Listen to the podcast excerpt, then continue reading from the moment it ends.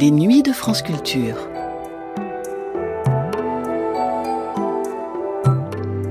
Les Beach Boys, les Rolling Stones, Pink Floyd, les Animals, les Kids.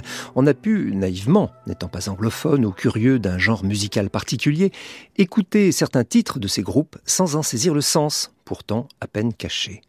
Le 23 juillet 2001, sur France Culture, Marc-Alexandre Milenvoix débutait une série de chemins de la musique consacrée à l'histoire du rock à travers le psychédélisme. Première émission, Psychédélia Pop. La musique commence. Un peuple immense qui ne sait plus d'où il vient, Psychédélia. ni où il va. Hallucination due au toxique. Psyché. Psychédélisme. Psychédélie. Psychiatre. Psychiatrie.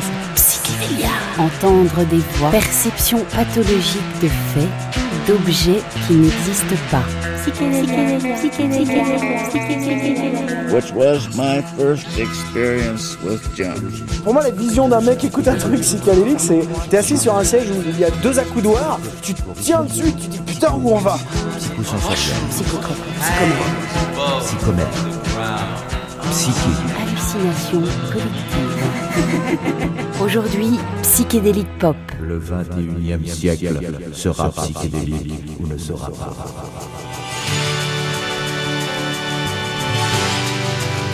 Le 21e siècle sera psychédélique ou ne sera pas. Le psychédélisme n'est pas une chose euh, nouvelle. Orphée était psychédélique.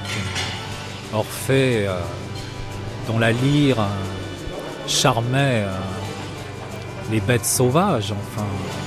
C'est du psychédélisme. On remonte les âges, il y a une, tradi- une tradition de lumière inextinguible, je dirais. Un ampli qui ne peut être éteint. Et puis euh, en 67, ça commence avant et ça dure un peu plus longtemps, mais pour avoir un repère qui soit compris de tous, en 1967, on a l'impression vraiment qu'arrive un printemps sur le monde, une éclosion. La grâce de toute chose, c'est que moi je suis en banlieue en 2001, quand je ne suis pas aux Seychelles dans l'océan Indien. La grâce est possible partout. Il se trouve que je ne sors jamais, hormis pour aller attraper un train, mais il y a maintenant, comme dans toutes les gares, de la musique qui passe. Et aujourd'hui, il y avait San Francisco de Scott McKenzie. Cette lumière, cela couve sous la cendre. Les historiens du rock considèrent que le psychédélisme est un mouvement qui s'est cantonné aux années 60, qu'il culmina sur la scène de San Francisco dans le quartier de Haight Ashbury en 1967, avant de s'éteindre environ deux ans plus tard. Le terme psychédélisme évoque les mots hippie, flower power, LSD ou marijuana, pantalon à pattes d'éléphant, Woodstock. On imagine des concerts abominables où des hommes des bois maltraitent leur guitare électrique pendant des heures devant un public hébété, plus à même de faire la différence entre la mélodie et le larsen, entre la poésie et le délire. Pourtant, le genre psychédélique n'a pas commencé à San Francisco et il n'est certainement pas mort là-bas. Ainsi, il est possible de tracer un axe entre les nappes hypnotiques du Velvet Underground et le mur du son de My Bloody Valentine, entre les expérimentations artistiques des Beatles et les samples acides du groupe de rap Wu-Tang Clan, entre les visions lysergiques de Ken Kesey pendant ses acides tests et les images fractales des raves des années 90. Le psychédélisme est une allégorie de l'histoire de la folie à l'âge moderne. Dans le rock, il est à l'origine de la technique et de la subversion. Le LSD est le point d'ancrage de sa mythologie. L'acide a donné au rock ses premiers martyrs. Pour le Velvet Underground, l'héroïne est une femme. Elle est la vie même. Pour les Rolling Stones, la morphine est une sœur. La cocaïne court à travers le cerveau du Rasta Dillinger.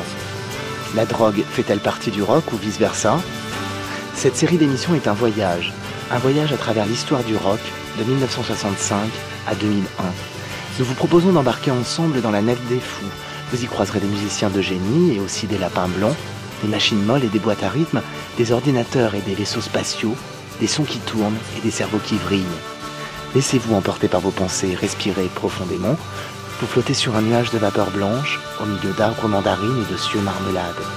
Et surtout, surtout, posez-vous cette question, Pouvez-vous passer le test de l'acide?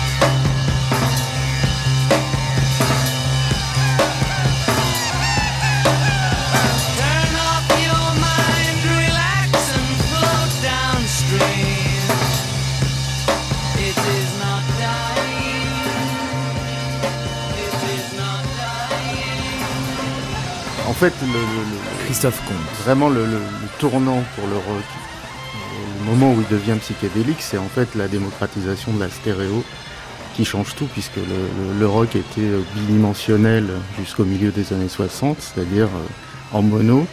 Et d'un coup, l'apparition de la stéréo permet de, bah, de creuser le son et de, disons, de, euh, donc pour revenir à l'image de l'expérimentation sensorielle euh, qui là devient totale, puisque à partir du moment où euh, on peut faire des effets aussi bien de stéréo que des effets de distorsion, de, trafic de bande, etc., ça permet en gros de sculpter le son et de lui donner une couleur. Ce qui était l'obsession originelle du rock, c'était de pouvoir inventer une musique qui, contrairement aux musiques précédentes, pouvait avoir cette cette tri, voire quadri euh, dimension. Et euh, d'ailleurs, il y a un disque fondateur du psychédélisme euh, qui est celui des Birds, qui s'appelle Fifth Dimension, donc la, cinquième dimension. Et, c'est vraiment ça le, vraiment le, point de, de, départ du psychédélisme, c'est l'avancée technologique tout simplement.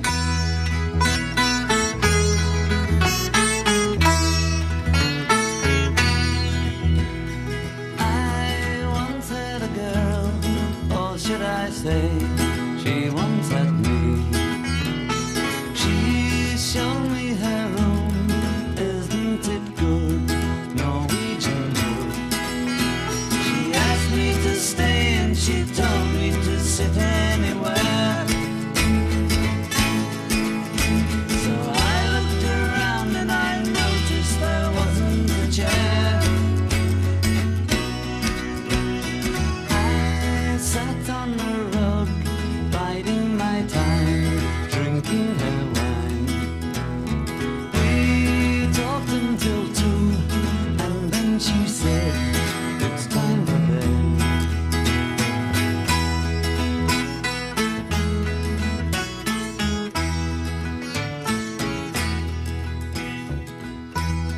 George Harrison des Beatles est allé euh, Alain Dister.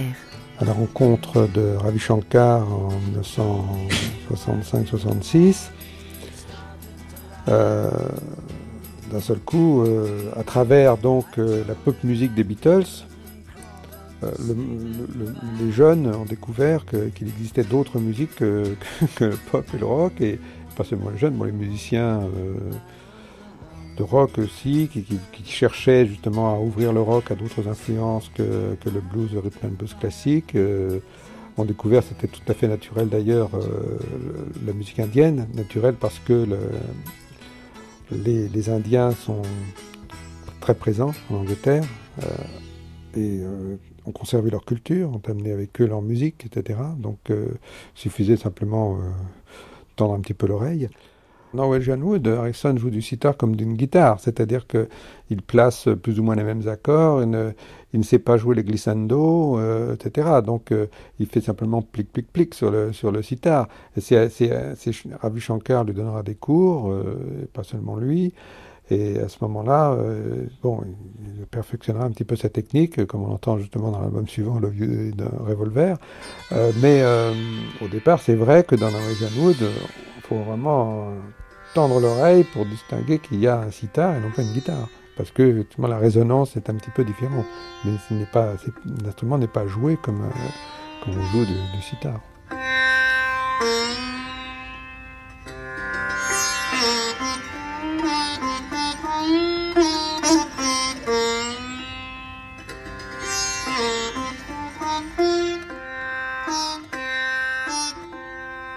Rock ressemble à une succession d'accidents. L'histoire du psychédélisme n'échappe pas à la règle. Son origine est peut-être beaucoup moins noble qu'il n'y paraît, et elle n'est pas forcément liée à l'absorption de drogue. En 1965, les Beatles tournent le film Help. L'une des scènes est censée se dérouler dans un restaurant indien. On aperçoit dans le fond du décor des musiciens et un sitar.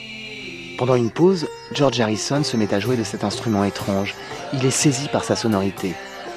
C'est à partir de ce moment que les Beatles commencent à incorporer dans leur musique d'autres instruments, d'autres sons et à s'ouvrir à la mystique orientale quelques mois avant leur premier voyage au LSD. C'est le moment précis où le bruit devient musique.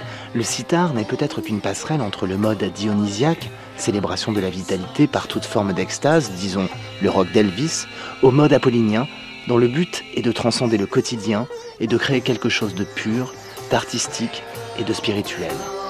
Le moment, pourrait-on dire, où, dans le film Le Magicien d'Oz, la petite Dorothy passe du noir et blanc au technicolor. Rubber Soul est accompagné par la sortie du single Paperback Writer, qui pour la première fois n'est pas une chanson introspective, mais plutôt un constat acerbe sur la société britannique de l'époque. Pourtant, c'est la phase B du disque qui est la plus intéressante. Le morceau Rain est à proprement parler la première chanson psychédélique. Son rythme percutant, sa mélodie qui semble se distendre et se contracter sont des références claires à l'impression d'intemporalité que procure le LSD.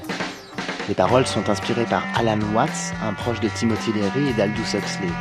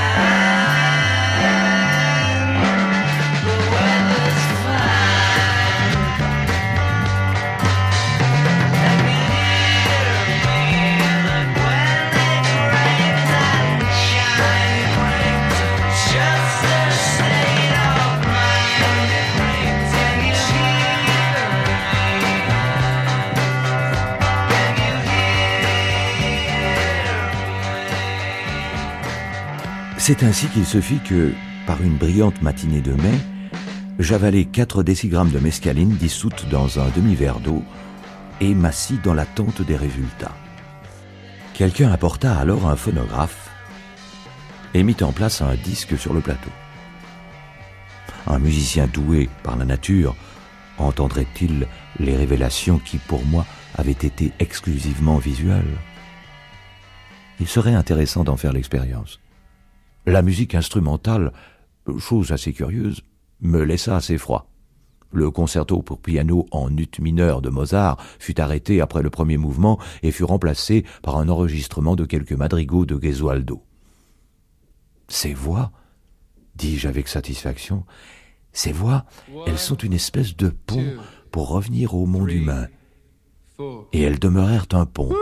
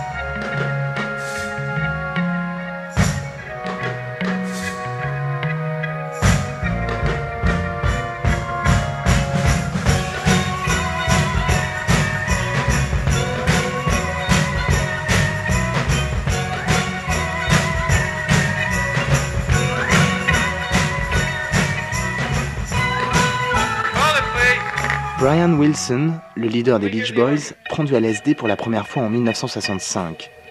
Après son premier voyage, il écrit dans ses notes La musique n'a jamais sonné d'une manière aussi pure, pleine et tangible. Ce que j'écoutais était alors plus lourd et plus dense que tout ce que j'avais écouté jusqu'ici.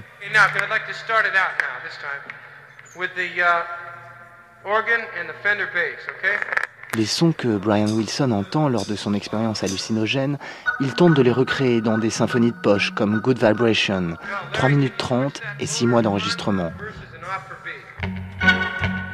Orgue, cordes, guitare acoustique, piano, cloche, percussion, montage très élaboré. Dans le magma sonore du morceau, il est quasiment impossible de retrouver la trace des instruments. and the sunlight plays upon her head. I ah, hear the sound of a gentle word on the wind that lifts her perfume through the air. I'm picking up good vibrations. She's giving me the excitations. I'm picking up good vibrations. She's giving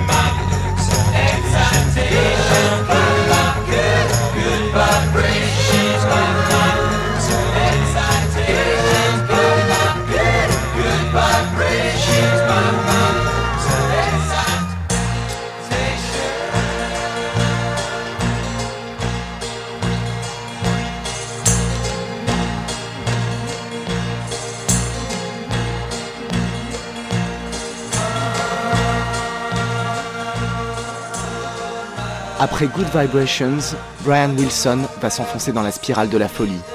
Son projet suivant, l'album Smile, ne verra jamais le jour. Un soir de délire, il en brûle toutes les bandes. Depuis ce jour, la musique des Beach Boys est restée célèbre alors que personne ne l'a jamais réellement entendue.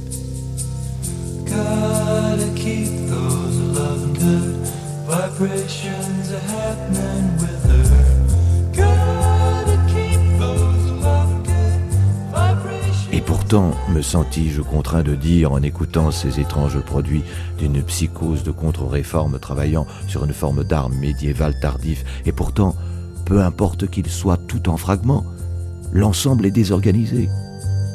Mais chaque fragment individuel est bien en ordre et est représentatif d'un ordre supérieur. L'ordre supérieur prévaut, même dans la désintégration. La totalité est présente, même dans les fragments rompus. Plus nettement présente peut-être que dans une œuvre complètement cohérente. Du moins, n'est-on pas doucement poussé dans un sentiment de fausse sécurité par quelque ordre simplement humain et fabriqué On est obligé de compter sur sa perception immédiate de l'ordre ultime. De sorte qu'en un certain sens, la désintégration peut avoir ses avantages. Supposer qu'on ne puisse pas revenir, sortir du chaos.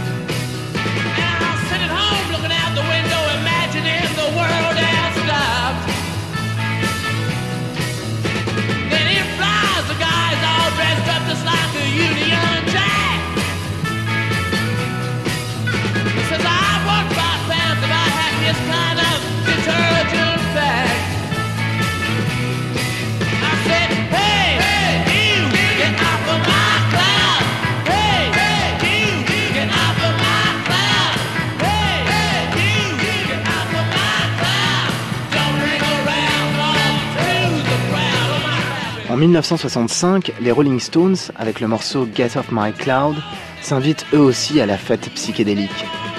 La chanson raconte l'épisode suivant. Mick Jagger habite au 99e étage d'un immeuble. Il est seul à sa fenêtre et s'imagine que le monde s'est arrêté. Il passe des disques à fond, sans que personne ne puisse se hisser jusqu'à lui pour lui demander de baisser le son. Les voisins du dessous tentent de le réduire au silence, sans succès. Il reste là, à mettre des disques, les yeux dans le vide, il plane. Il est intouchable, il est sur son nuage. L'histoire de la folie des temps modernes, disions-nous. Chez les Rolling Stones, l'influence de la drogue est certainement présente dès le début. Le fait que le bassiste Bill Wyman ou que le batteur Charlie Watts viennent de la scène jazz plutôt que du blues laisse imaginer qu'il faut exposer très tôt à l'usage de la marijuana. Mais l'explorateur des Stones, c'est bien sûr Brian Jones, dans le domaine de la musique ou dans celui des stupéfiants. Dès 1966, l'album Aftermath tranche dans le paysage pop en incorporant des textures exotiques telles que le dulcimer, le sitar ou les marimbas.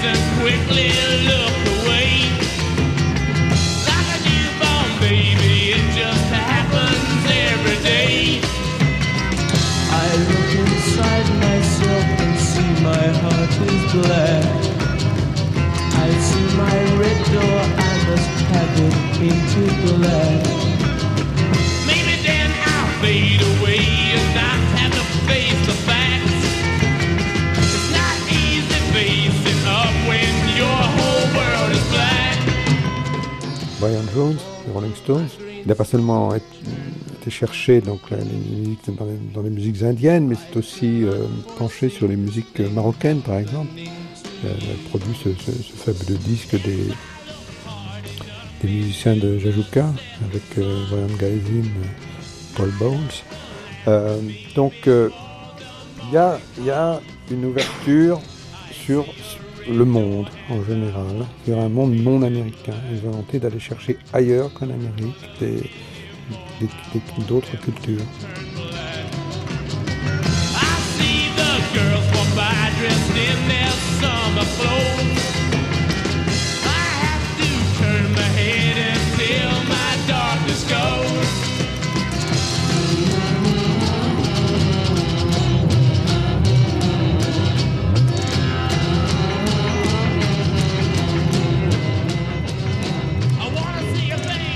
La musique des Stones, c'est le psychédélisme. Personne n'a jamais fait mieux. Beaucoup de chansons médiocres, rarement mélodieuses. Seul le son compte. Un rythme fracassant, une tempête effroyable qui dévaste tout sur son passage. Les paroles et les mélodies se perdent, laissent place au chaos et à l'anarchie. On se noie volontiers dans le bruit. Londres se prend de folie pour le psychédélisme. Tous les groupes en adoptent les codes et le langage. Les Pretty Things, les Yardbirds, les Animals, les Kings.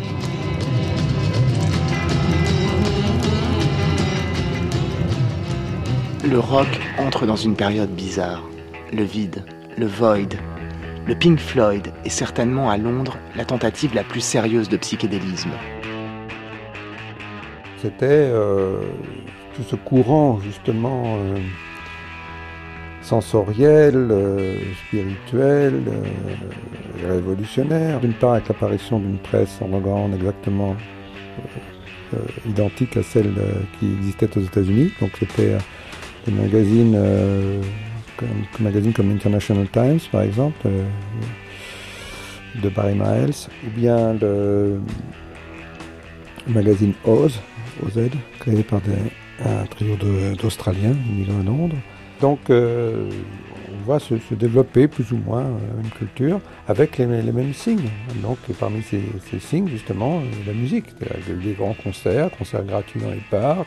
Et comme toujours euh, en Europe, ça a été à la fois vécu alors de manière très active par un certain nombre de gens qui étaient engagés justement dans, dans- dans cette transformation sociale et mentale. Et puis euh, aussi par beaucoup d'autres gens vécu simplement comme une mode, une mode vestimentaire, euh, une mode de langage et aussi une certaine mode artistique avec une manière de jouer la musique, etc. Le, Pink Floyd était au centre euh, de cela puisque c'était le groupe qu'on voyait dans toutes les manifestations justement liées au développement de, cette culture. Alors, au moins un morceau dans The Piper de Gates of Dawn qui est Interstellar Overdrive, oui, parce que On appelait ça psychédélique, pourquoi? Parce qu'il y avait des, trucs surprenants. On ne s'attendait pas effectivement au cours d'un morceau de rock qui partait un petit peu dans tous les sens. En plus, euh, entendre des cris d'oiseaux, des klaxons, des bruits d'hiver, euh, etc. Enfin bon, John Cage avait déjà fait ça aussi. Je n'avais pas trouvé ça psychédélique. Mais ce thème, effectivement, euh, qui était assez typique des, morceaux développés dans les concerts, avec des très longues improvisations qui partaient comme ça perdait parfois un peu en route d'ailleurs. Mais ça, oui, c'était, je pense que effectivement, c'était ça qui était le plus proche de ce qu'on pourrait appeler à l'époque le rock psychédélique.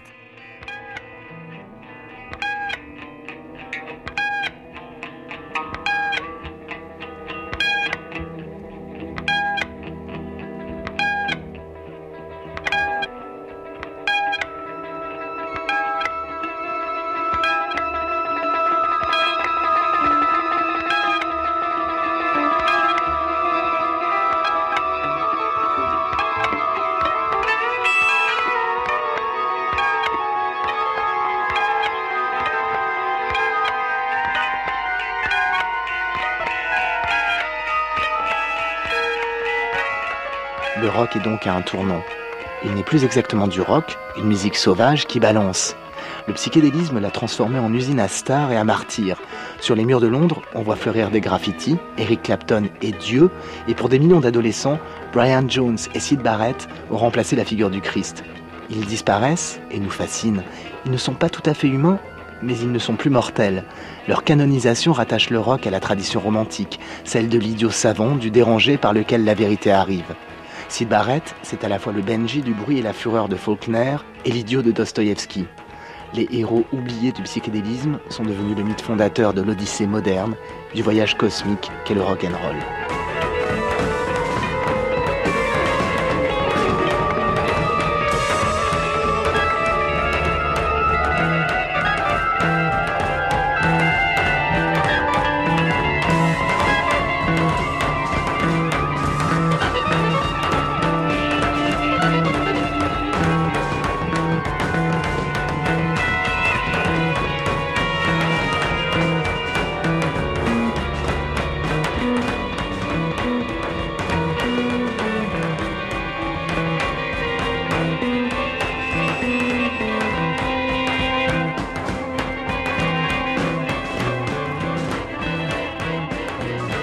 C'était Psychédélia, aujourd'hui Psychédélique Pop, une série des chemins de la musique proposée par Marc-Alexandre Milanvois.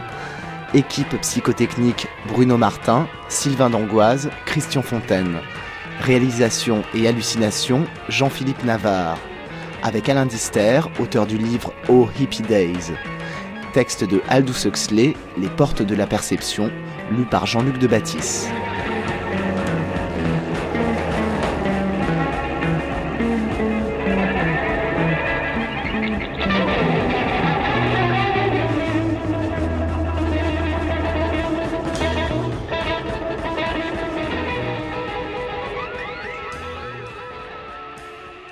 Cette émission a été diffusée pour la première fois sur France Culture le 23 juillet 2001.